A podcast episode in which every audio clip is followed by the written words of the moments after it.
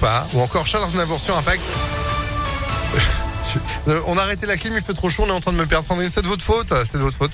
Non, mais il est 10 heures aussi. euh, chaque fois, c'est pareil. Bah non, c'est pas pareil. La météo donc, et puis l'info avec vous. Bonjour, je vais remettre la clim pendant que vous parlez. Bonjour Phil, bonjour à tous. À la une, va-t-on vers le mois de mai le plus chaud jamais enregistré? C'est probable d'après Météo France, avec des maximales comprises entre 30 et 34 degrés. Lyon pourrait connaître au moins 5 jours au-delà des 30 degrés, ce qui est rarissime en mai. Les températures devraient repartir à la baisse à partir du 20 mai, mais cet épisode de chaleur devrait faire de ce mois de mai le plus chaud jamais enregistré, avec un déficit de pluie également de 25% enregistré en avril. Le risque d'épisode de sécheresse est également très sérieux.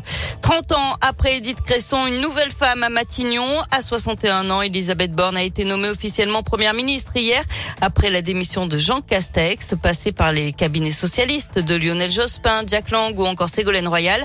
Elle fait partie de l'aile gauche de la Macronie au gouvernement depuis 2017. Elle a été ministre des Transports, de la Transition écologique puis du Travail en 2020 en pleine crise du Covid. Elisabeth Borne doit désormais former un gouvernement. Ce sera fait dans les prochains jours. Un tram express dans l'ouest lyonnais. Le Citral a présenté hier après-midi son nouveau projet pour la desserte du 5e arrondissement.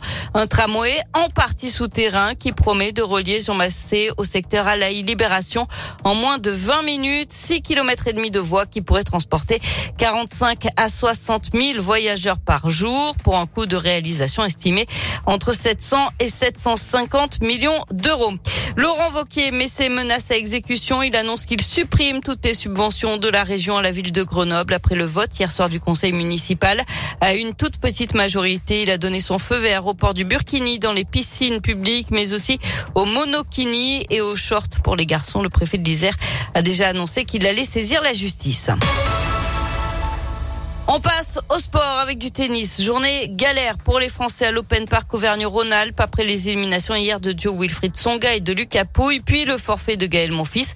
C'est Gilles Simon qui a quitté le tournoi dès le premier tour hier. Sorti des qualifications, le Français de 37 ans a été éliminé en 2-7 par le Russe Kachanov, 24e joueur mondial.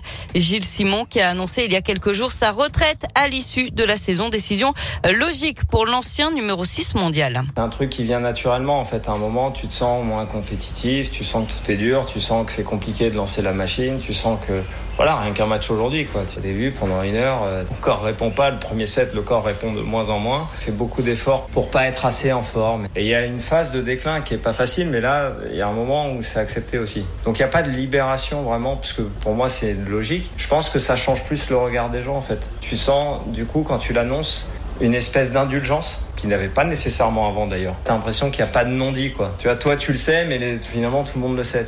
Et Gilles Simon qui disputera à partir de dimanche le dernier Roland Garros de sa carrière, tout comme Joe Wilfried Songa.